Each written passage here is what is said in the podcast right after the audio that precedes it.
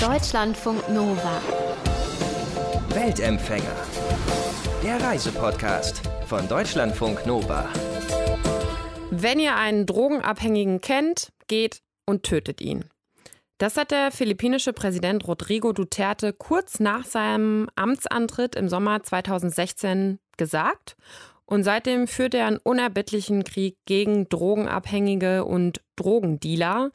Und bei diesem Krieg sind unterschiedlichen Schätzungen zufolge ungefähr 30.000 Menschen entweder von der Polizei oder von unbekannten Todesschwadronen getötet worden bisher. Duterte ist unter anderem gewählt worden, weil die Philippinen ein ziemlich großes Drogenproblem haben. Wie viele Menschen abhängig sind, ist schwer zu sagen. Die Regierung selbst spricht von knapp 4 Millionen. Das wäre ungefähr jeder Vierte.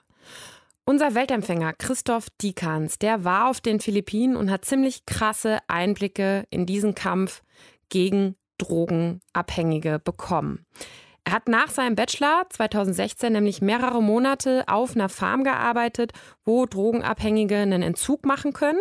Facenda de Esperanza heißt diese Farm und da können Abhängige ein Jahr lang bleiben und versuchen, clean zu werden, um dann ein neues Leben ohne Drogen zu starten. Christoph war bei mir zu Gast und hat von seiner Zeit auf den Philippinen berichtet. Christoph, wie muss man sich diesen Alltag auf dieser Farm vorstellen? Wir sind meistens morgens um kurz vor fünf aufgestanden, mhm. haben zusammen gefrühstückt, sind meistens schon mit Reis in den Tag gestartet. Also es gab halt meistens drei bis viermal am Tag Reis. Oh. Ähm, dann hatten wir morgens eine Gesprächsrunde mit den ganzen Jungs. Ja, und dann ging es um 6 Uhr zur Arbeit. Arbeit heißt entweder Arbeit auf dem Feld, mhm. das heißt entweder auf dem Reisfeld oder halt im äh, Garten, wo wir halt Obst und Gemüse angebaut haben. Mhm. Arbeit hieß aber auch äh, zum Beispiel beim Vieh mitzuhelfen, bei den Schweinen, bei den Kühen, bei den Rindern deine Aufgabe war, du warst einfach ein ganz normaler Mitarbeiter und hast genau dasselbe gemacht wie die Jungs, die da auch waren. Genau, wir haben die Jungs begleitet und mhm. das war für die natürlich auch wichtig zu sehen. Guck mal, da sind auch noch andere, die sich für uns interessieren und äh, ja, wir sind hier nicht allein mit unserem Problem. Ähm, insgesamt waren noch fünf, sechs andere Freiwillige da, ja, die halt auch den Alltag von den jungen Erwachsenen äh, mitbestreitet haben und ja, mit denen zusammen gearbeitet haben, mit denen zusammen gelebt haben, zusammen gegessen haben. Und so hat sich eigentlich eine ganz interessante Gemeinschaft gebildet mhm. von äh, Jungs, die halt ja, raus aus einer Sucht wollen, ein neues Leben haben möchten und von äh, Freiwilligen, die da halt die Jugendlichen dabei unterstützen. War das dann für, also war das für die teilweise auch ein kalter Entzug dann? Genau, oder? für viele war es ein kalter Entzug. Die meisten, die ja auf die Farm gekommen sind, haben zwei, drei Tage vorher noch Drogen genommen. Krass. Und äh, ja, das hat man meistens auch angesehen. Also auf den Philippinen wird ja hauptsächlich Shabu konsumiert. Ähm, das, das, ist Crystal Meth im genau, Grunde Genau, ja. Mhm. Und äh, das hat man denen meistens auch noch angesehen. Also die Körper waren meistens ziemlich ja, abgemagert. Mhm. Man hat es an den Beinen auch häufig gesehen, dass da irgendwie schwarze Punkte und sowas ja. waren. Ja, zusätzlich hat man auch gesehen, dass die Wangen ziemlich eingefallen sind. Und, und Zähne sind auch oft schlecht. Ja, Zähne ne? waren schlecht. Mhm. Und meistens war es so, dass sie auch irgendwie Zuckungen an der äh, Wange hatten und so. Mhm. Aber das war meistens nach den ersten zwei, drei Monaten weg. Ich stelle mir das schon krass vor, ne? Also du kommst irgendwie aus Deutschland, aus einer behüteten Familie, aus einem wahrscheinlich normalen Umfeld, sage ich jetzt mal, ohne in irgendeinem Slum in Manila aufgewachsen zu sein und bist plötzlich auf so einer Farm mit 25 Drogenabhängigen. Das ist ja schon ein krasser Clash, ne? Ja, auf jeden Fall. Also ich hätte es mir auch nicht so krass vorgestellt. Hm. Aber im Endeffekt haben mich halt alle super behandelt. Also ich bin da hingekommen und mir wurde direkt alles gezeigt von den Jungs. Äh, jeder hat sich vorgestellt. Viele haben mir direkt Sachen anvertraut, wo ich am Anfang gedacht hätte, dass sie mir das niemals erzählen werden. Mhm. Ja, die haben direkt mit mir geteilt. Also man hatte einmal in der Woche die Möglichkeit, zum Beispiel Kaffee zu bestellen mhm. und dann aber auch nur eine Einheit pro Tag. Und ich hatte zum Beispiel am ersten Morgen halt noch nichts da. Und äh, da hat mir halt einer seinen Kaffee gegeben und andere mhm. hat mir sein Milo gegeben. Milo ist so ein ja, Kakaogetränk oder so ein Kakao, Kakaopulver, was man mhm. einfach auf warmes Wasser drauf drauf püttet und dann umrührt. Mhm. Und ja, das waren so kleine Gesten direkt in den ersten Tagen, die gezeigt haben, ja, du bist hier willkommen. Ja, das war mhm. auf jeden Fall eine mega coole Erfahrung. Ja. Schließt man dann da auch Freundschaften mit denen? Also, oder ist es dann doch eher distanziert, weil die wissen, ja, du bist aus Deutschland, du bist ein Mitarbeiter sozusagen oder bist du wirklich einer von denen gewesen und hast dich auch mit denen angefreundet? Ich habe mich auf jeden Fall mit denen angefreundet. Mhm. Ich habe mich halt in den ersten Tagen direkt mit mehreren Leuten richtig gut verstanden. Mhm. ja, Obwohl man ja aus so komplett unterschiedlichen Welten einfach kommt. Ja, Ne? genau. Mhm. Und ich habe bei den meisten halt auch nicht nachgefragt, was, warum sie auf der Farm sind, was sie gemacht haben. Deswegen war es manchmal noch interessanter zu sehen, äh, ja, dass irgendwie doch alle gleich sind, auch wenn der eine, weiß nicht, vielleicht eine kriminelle Vergangenheit hatte Mhm. und der andere ja nichts Kriminelles gemacht hat, sondern einfach nur eine Depression oder sowas. Mhm. Mm, Ich habe zum Beispiel nachmittags häufig mit Basketball gespielt. Auf den Philippinen ist Basketball so die populärste Sportart. Und die haben Spe- Street-Basketball gespielt, ähm, was ich natürlich nicht so gut konnte. Ich habe dann einmal, ich hab einmal mitgespielt und dann meinten alle, oh, der Deutsche. Ich war natürlich Kopf größer als die meisten. Der Deutsche ist. Gott ist aber nichts. genau, ist wahrscheinlich wie Dirk Nowitzki. ähm, ja, und dann ähm, habe ich halt angefangen mit denen zu spielen, habe Mhm. halt gesehen, dass ich absolut keine Chance habe, weil die viel flinker waren, die haben, konnten höher springen, die haben immer den Korb getroffen. so, und dann waren wir fertig mit Basketball spielen und dann kam halt ja ein Klient an, hat gesagt, komm Christoph, ich zeige dir mal ein paar Tricks hier und ein paar Taktiken und so. Mhm. Dann kannst du nächstes Mal auch richtig mitzocken. haben wir, glaube ich, noch ja, zwei Stunden ein bisschen trainiert. Er hat mir Ja. halt ein paar Sachen gezeigt. Dann bin ich zurück zu meinem Haus gegangen. Da haben wir dann Abend gegessen, so um 19 Uhr, glaube ich. Und da meinte ein, ein anderer Klient, Christoph, weißt du eigentlich, wer dir eben gezeigt hat, wie das mit dem Basketball funktioniert? Ich sagte, ja, einfach ein Junge hier von der Farm. Ja, aber weißt du, was der noch vor zwei Monaten gemacht hat? Ich so, nee, nee weiß ich nicht. Ja, da war da noch einer von der Drogenbande und hat noch irgendwie einen anderen erschossen. Und äh, ja, jetzt ist er hier auf der Farm. Und ja, hätte ich halt vorher nie gedacht. Wenn der dir das dann so sagt, was geht dann in dir, was ist da in dir vorgegangen? Ja, ich hätte halt niemals damit gerechnet, weil er Mhm. kam halt ganz normal rüber. Und ja, so merkt man halt, dass im Endeffekt doch irgendwie alle gleich sind, auch egal was für eine Vergangenheit sie dort auf der Farm hatten. Ich meine, man kriegt schon einen Eindruck davon, dass du dich da total wohlgefühlt hast, aber ich meine, du warst da trotzdem ja viele Kriminelle, ne? Also Ja. dann hast du da nie irgendwie Angst gehabt oder dich unsicher gefühlt oder? Ähm, ja, ich glaube, von Angst kann man nicht reden, aber ich habe mir manchmal schon gedacht, hm, ja, so geheuer ist mir die Situation gerade nicht. Mhm. Also vor allen Dingen am Anfang, als ich da hingekommen bin und halt noch nicht so viel über die Jungs wusste. Ja, es waren natürlich viele dabei, die halt komplett tätowiert waren, Ja. mit irgendwelchen Brandtattoos manchmal auch, von irgendwelchen ja, Gangs oder so auf den Ja. Philippinen. Und da hat man, oder ist man am Anfang erstmal vorsichtig, bis man halt diesen einen Punkt überschritten hat, wo man halt mit denen ins Gespräch kommt und halt merkt, guck, das sind doch ganz, ganz normale Jungs wie du und ich. Mhm. Du hast auch, ja, einen engen, sehr engen Kontakt zu einem der Jungs gehabt, hast du mir im Vorgespräch ähm, gesagt, wo du auch wirklich eine ja, relativ enge Freundschaft aufgebaut hast. Ja, genau. Mit einer Person habe ich mich auf Anhieb direkt ziemlich gut verstanden. Mhm. Wir stehen auch immer noch im Kontakt zueinander. Ähm, ja, und diese Person ist halt in Cebu aufgewachsen, hat angefangen mit äh, leichten Drogen wie Alkohol und Cannabis, hat dann äh, immer mehr Probleme mit seinen Eltern bekommen, hatte halt interne familiäre Probleme.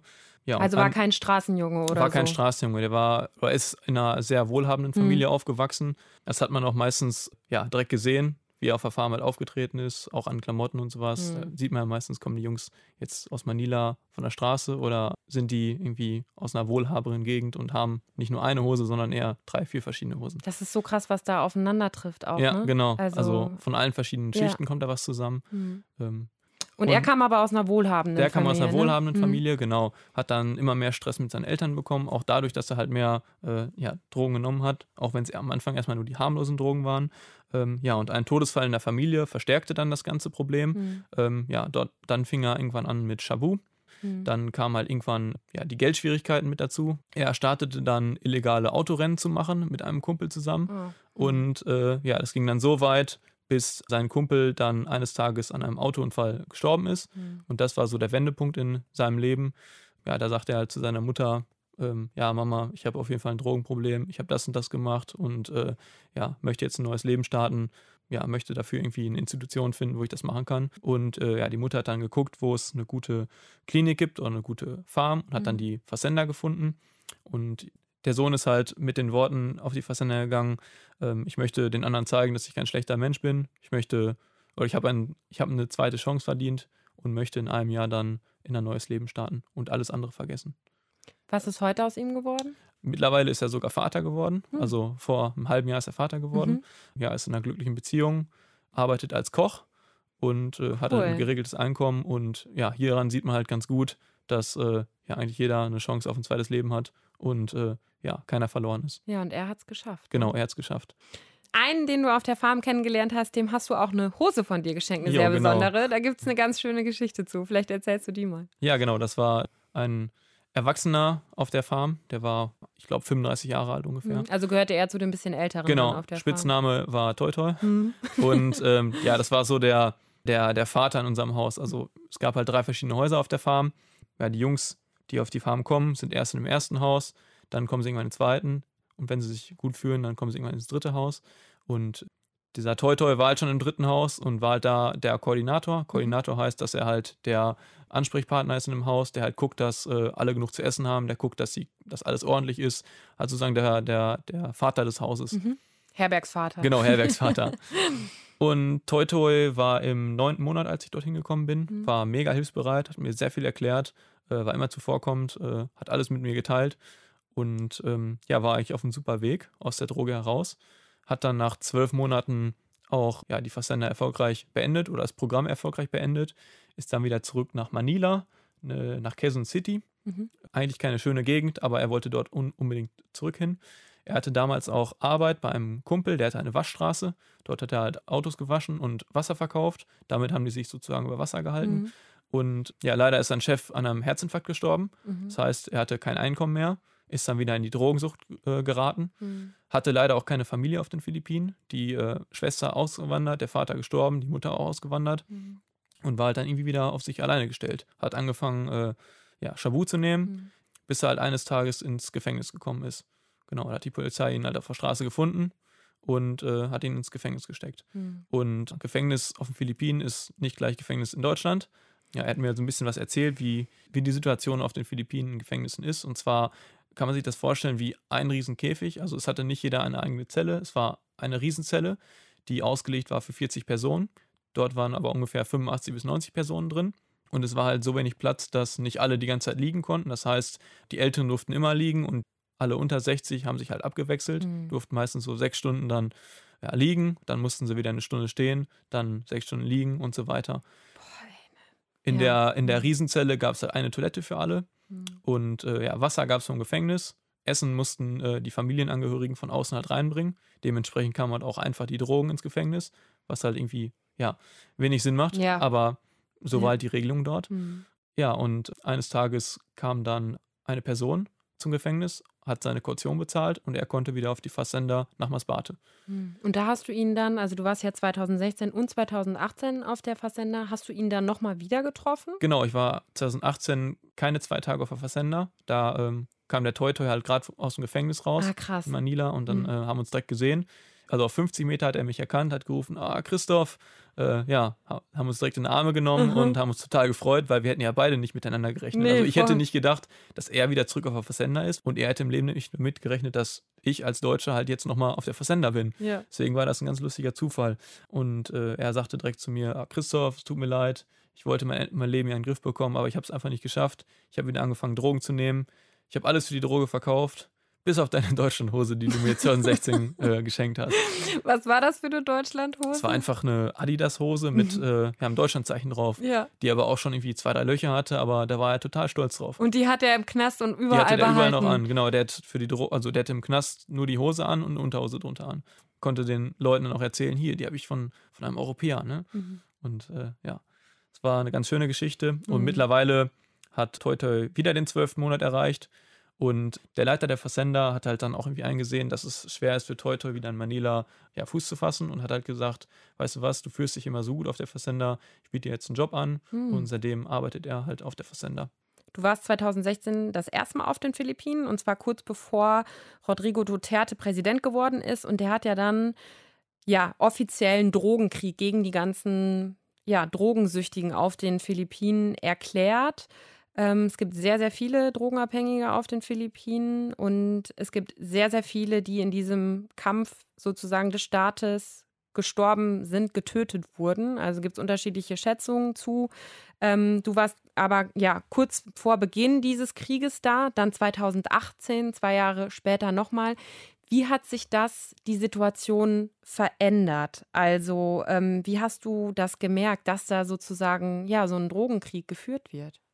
Als ich 2018 aus dem Flieger gestiegen bin und die ersten Schritte in Manila gemacht habe, habe ich halt gemerkt, dass es ja auf den ersten Blick erstmal sauberer geworden ist. Also was meine ich mit sauberer? Es gibt weniger Obdachlose auf der Straße, es gibt weniger, die offensichtlich Drogen konsumieren auf der Straße. Das hatte man 2016 schon gesehen. Mhm. Und ähm, ja, das war eigentlich der, der erste Eindruck.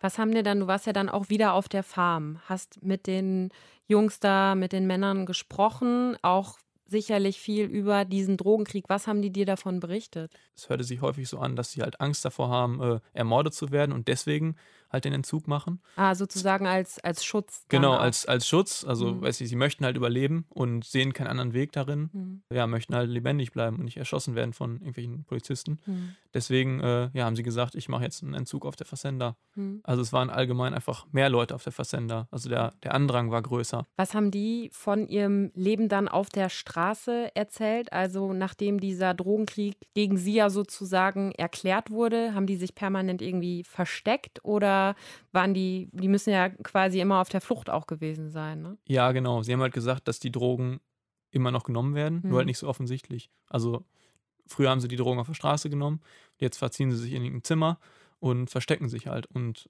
auch die, die Drogendealer laufen nicht mehr offensichtlich rum. Haben die dir von diesen Drug Watchlists erzählt, wo ja, ja Drogenabhängige drauf landen, die dann sozusagen vor, zum Abschuss ja quasi freigegeben werden, wo die Polizei aufführt, wer sozusagen ein Drogenproblem hat und die, die werden ja dann dadurch verfolgt. Damit. Ja, genau. Also wenn die Polizei denkt, dass du mit Drogen dealst, dass du Drogen nimmst, dann kommst du halt auf die, die Watchlist mhm. und ähm, ja, die Jungs haben gesagt, entweder stellst du dich der Polizei oder du fliehst halt. An zum mhm. beiden. Andere Möglichkeit gibt es nicht. Also entweder du, du stellst dich, kommst ins Gefängnis mhm. oder mit Glück irgendwo auf eine Drogen, oder zu einer Drogentherapie. Mhm. Und wenn du einen anderen Weg einschlägst, äh, dich versteckst, dann musst du halt einfach hoffen, dass dich keiner verpetzt, dass sich kein Nachbar verpetzt, dass dich kein Dri äh, Dealer verpetzt und ja, dass sich die Polizei halt einfach nicht, nicht findet und mhm. nicht weiß, wo du bist und dich halt nicht äh, ja, ermorden kann. Und standen von denen welche auf dieser Liste? Ja, einige standen auf der Liste mhm. und ähm, ja, durch den Entzug möchten jetzt auch von der Liste runterkommen. Das geht halt auch irgendwie. Das geht auch, dass ja. man dann von dieser Liste, also Weißt du, wie das funktioniert, wie man von dieser Liste dann runterkommt oder runtergenommen mhm. wird? Eigentlich geht das nur über die ähm, Institutionen vom, äh, von, vom Staat, mhm. also wenn man da eine Drogentherapie macht, äh, wobei sich der Leiter auf den Philippinen halt auch stark dafür einsetzt, dass, okay. äh, dass mhm. die dann auch, dass das anerkannt wird. Das heißt, der versucht dann zu vermitteln, ja, die und die Person hat hier ähm, einen Drogenentzug erfolgreich gemacht, nehmt den runter von der Liste. Ja, die kriegen halt nachher eine Bescheinigung mhm. und ich weiß jetzt nicht, wie der aktuelle Stand ist, aber ja. er hat halt versucht, dass die Leute von der Liste runterkommen. Okay. Weil, äh, ja, es bringt ja nichts, wenn du das Drogenproblem gelöst hast, aber immer noch auf der Liste bist. Ja. Also. Und ich meine, auf dieser Liste landen ja auch viele Menschen, die eigentlich gar kein Drogenproblem haben. Ne? Also da kann ja im Grunde genommen kann da kann jeder jeden anschwärzen, ja, genau. sodass man auf diese Liste draufkommt, wenn ich das richtig verstanden ja, habe. Das ist auch äh, unter den Dealern so. Also die Dealer konkurrieren ja auch miteinander. Mhm. Also erstmal um den Preis und dann um das, um das Gebiet, wo, hier, wo sie halt Drogen dealen. Ja, und wenn äh, sie halt irgendwie Konkurrenz sehen und sie ausschalten möchten, dann äh, verpetzen sie die anderen Dealer einfach. Das heißt, jeder, der Drogen kauft, der muss vorsichtig sein. Und jeder, der Drogen verkauft, muss auch vorsichtig sein, weil jeder kann jeden irgendwie anschwärzen. Einige Jungs haben gesagt, dass selbst die Polizisten im Drogenhandel mit involviert sind, mhm. ähm, weil für die ist es jetzt halt noch einfacheres Spiel, um die Drogen halt irgendwie, ja, unter, irgendwie im Unterricht zu jubeln. Wenn du ja 2016 da warst und 2018 zum Teil dieselben ja, Klienten, sage ich mal, auch nochmal wieder getroffen hast, gab es auch welche, die diesen Drogenkrieg nicht überlebt haben? Ja, die gab es leider auch. Also von 25 Jungs, die ich 2016 kennengelernt habe, mhm. waren äh, 15 jetzt wieder im neuen Leben ohne der Droge. Mhm. Ähm, ja, drei sind gestorben und von dem Rest weiß ich es leider nicht. Mhm. Ähm, also es ist immer noch eine relativ gute Quote, aber äh, ja, trotzdem ist halt wirklich traurig, dass halt drei äh, ja, den Kampf verloren haben. Ja. Entweder weil sie halt, also einer ist halt an den Folgen oder aus, an den Nebenwirkungen der Droge gestorben ja. und zwei wurden halt von der Polizei umgebracht. Mhm. Genau, die sich halt auch nicht wehren konnten. Die wurden leider auch nicht ins Gefängnis gesteckt, sondern wurden direkt in deren Haus erschossen, ja. Wie hast du denn ähm, die Philippinen abseits von diesem ganzen Drogenthema, sage ich mal, und auch der Farm erlebt? Du hast ja auch noch andere Sachen gemacht, als nur auf der Farm zu arbeiten. Du bist auch noch rumgereist, ne? Ja, genau. 2016 habe ich mehrere Einladungen von Jungs bekommen. Die haben halt gesagt, ja, Christoph, wenn ich mit meinem Jahr hier fertig bin und du irgendwann nochmal zurück auf die Philippinen kommst, dann musst du mich irgendwie besuchen. Mhm. Ja, haben mir dann meistens ihre Inseln genannt und ihren Facebook-Namen. Und dann habe ich halt meistens, als sie dann mit dem Jahr fertig waren, mit den Kontakt aufgenommen und habe dann einige von den Jungs besucht. Das heißt, du hast auch so ganz viele Sachen abseits der klassischen Touristenpfade gesehen. Ja, genau. Ich habe halt einige ähm, Jungs besucht, die halt auf Inseln leben, die halt relativ abseits sind. Mhm. Ähm, zum Beispiel war ich auf Samar Island, das ist im Osten der Philippinen. Dort habe ich einen guten Freund besucht.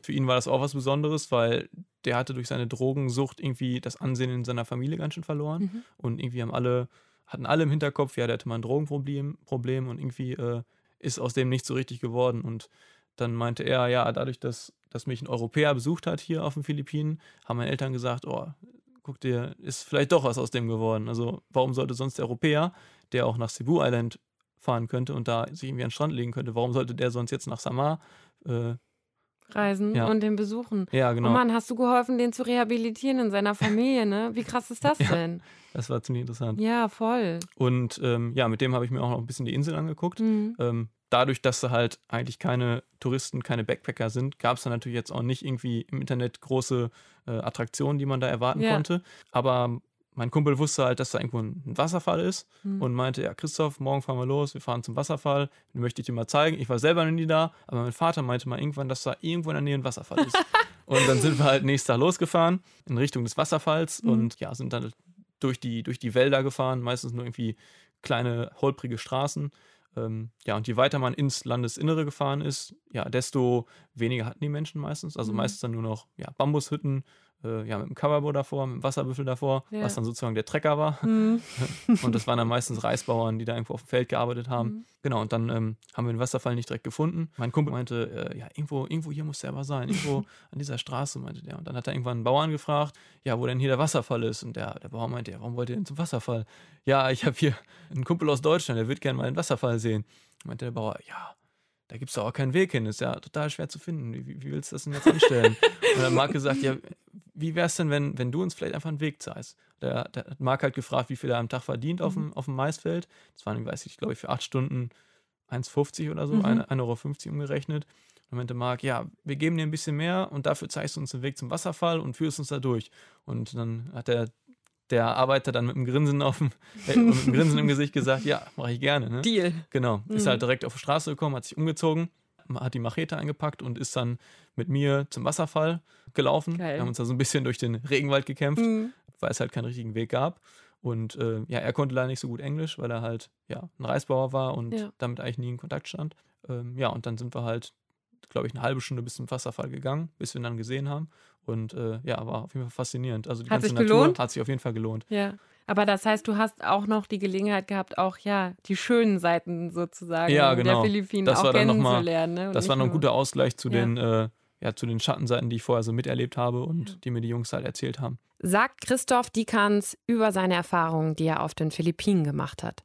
Und Christoph will auch noch mal zurück auf die Inseln, hat er mir gesagt. Er würde gern auch richtige Porträts von den Menschen da machen, die ja niederschreiben und mal schauen, wann er das machen kann, wann es in Corona-Zeiten wieder möglich wird. Und ihr kennt den Aufruf an dieser Stelle. Schreibt uns, wenn ihr wo auch immer auf der Welt, was auch immer erlebt habt, was euch bewegt hat. Es kann Schönes sein, es kann Herausforderndes sein. Hauptsache, es ist persönlich. Mail at deutschlandfunknova.de ist die Adresse und ich würde mich freuen, ja, wenn ihr mir schreibt und wir uns über eure spannenden Geschichten unterhalten können. Deutschlandfunk Nova. Weltempfänger.